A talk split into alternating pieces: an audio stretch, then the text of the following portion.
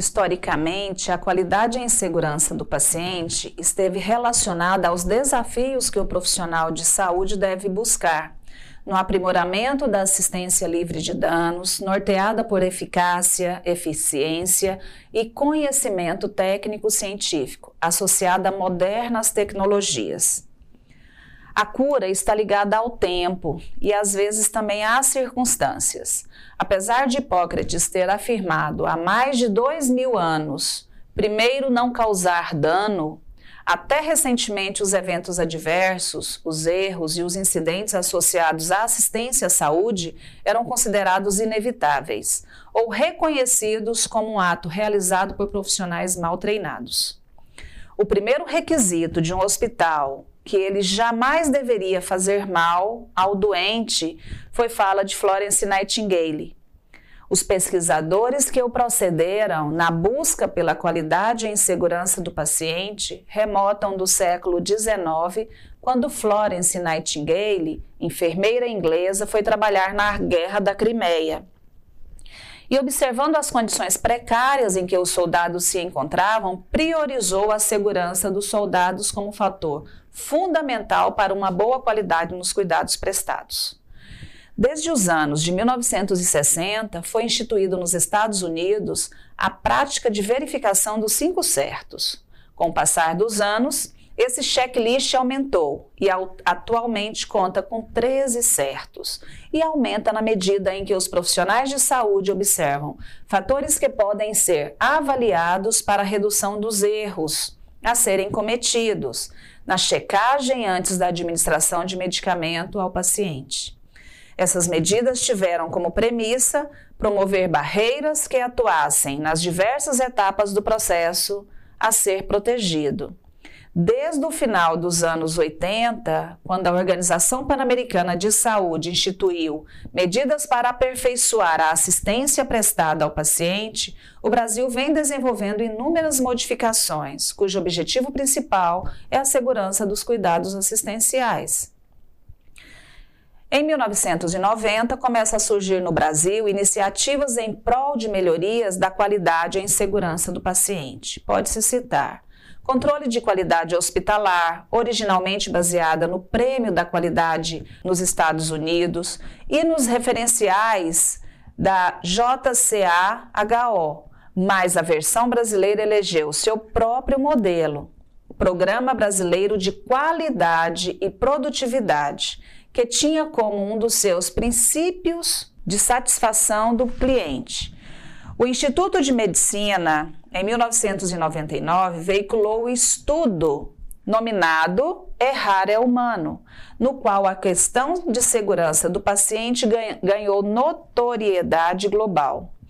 Descreve que a incidência dos eventos adversos em revisões retrospectivas de prontuários realizados em hospitais do Colorado nos Estados Unidos e o relatório aponta que os eventos adversos vitimavam cerca de 100 mil pessoas, levando à morte em hospitais a cada ano nos Estados Unidos da América. Destacou-se como marco de confluência do movimento mundial acerca do tema segurança, a divulgação de um estudo nos Estados Unidos nominado Errar é Humano, construindo um sistema de saúde mais seguro em que relatava as altas taxas de mortalidade nos hospitais deste país, ocasionada por erros na assistência à saúde. No Brasil, na mesma década, começou também o movimento das instituições públicas e privadas, vislumbrando a criação de estratégias no sentido de adotarem programas de garantia da qualidade que garantissem aos usuários dos serviços de saúde uma assistência isenta de danos. Como edificação voltada para a segurança do paciente, destaca-se o projeto Hospitais ou Rede Sentinela, criado em 2002, para ampliar e sistematizar a vigilância de produtos utilizados em serviços de saúde.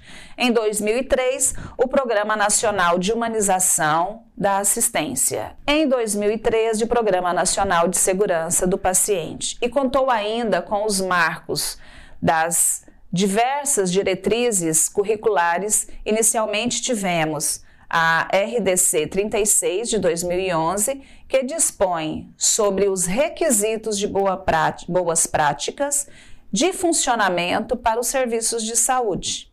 O objetivo da RDC 36 é estabelecer padrões para o funcionamento dos serviços de atenção à saúde, fundamentados na qualificação, na humanização da assistência e gestão e na redução e controle de riscos aos usuários e meio ambiente. E ainda, Portaria 529 de 2013, que instituiu o Programa de Nacional de Segurança do Paciente com o objetivo de contribuir para a qualificação do cuidado em saúde em todos os estabelecimentos de saúde no território nacional. A Portaria 1377 de 2013, que aprova os protocolos de segurança do paciente, os protocolos de cirurgia segura, práticas de higienização das mãos, a úlcera por pressão, que visa instituir as ações para a segurança do paciente em serviços de saúde e a melhoria da qualidade em caráter nacional e deve ser utilizada em todas as unidades de saúde do Brasil. A portaria número 2095 de 2013, que aprova os protocolos básicos de segurança do paciente, protocolo de prevenção de queda, a identificação do paciente e de segurança na prescrição e uso de administração de medicamentos. Visam instituir ações para a segurança do paciente em serviços de saúde e a melhoria da qualidade em caráter nacional e deve ser realizado em todas as unidades de saúde do Brasil, podendo ser ajustadas a cada realidade. Em 2014 e 2015 tivemos outros avanços, que foram a RDC número 53 de 2013, que altera a resolução 36 de 2013, que institui ações para a segurança do paciente em serviços de saúde e dá outras providências.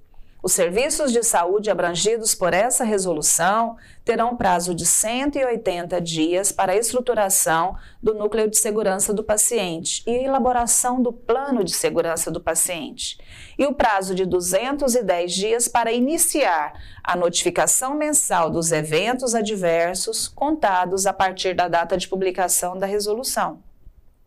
A RDC número 51 de 2014, que dispõe sobre a rede Sentinela para o Serviço Nacional de Vigilância Sanitária. A rede Sentinela é um conjunto de instituições de saúde que atuam de forma articulada com os entes do Sistema Nacional de Vigilância Sanitária, na vigilância de eventos adversos e queixas técnicas relativas aos produtos sujeitos à vigilância sanitária, objetivos de identificar, analisar, avaliar, tratar, monitorar e comunicar os riscos decorrentes do uso desses produtos. A Instituição Normativa número 8 de 2015 dispõe sobre os mecanismos de gestão da Secretaria de Organização Institucional, com a finalidade de possibilitar o estabelecimento de diretrizes, metas de desempenho, planejamento, organização, execução, avaliação e controles administrativos afetos às atividades de sua competência.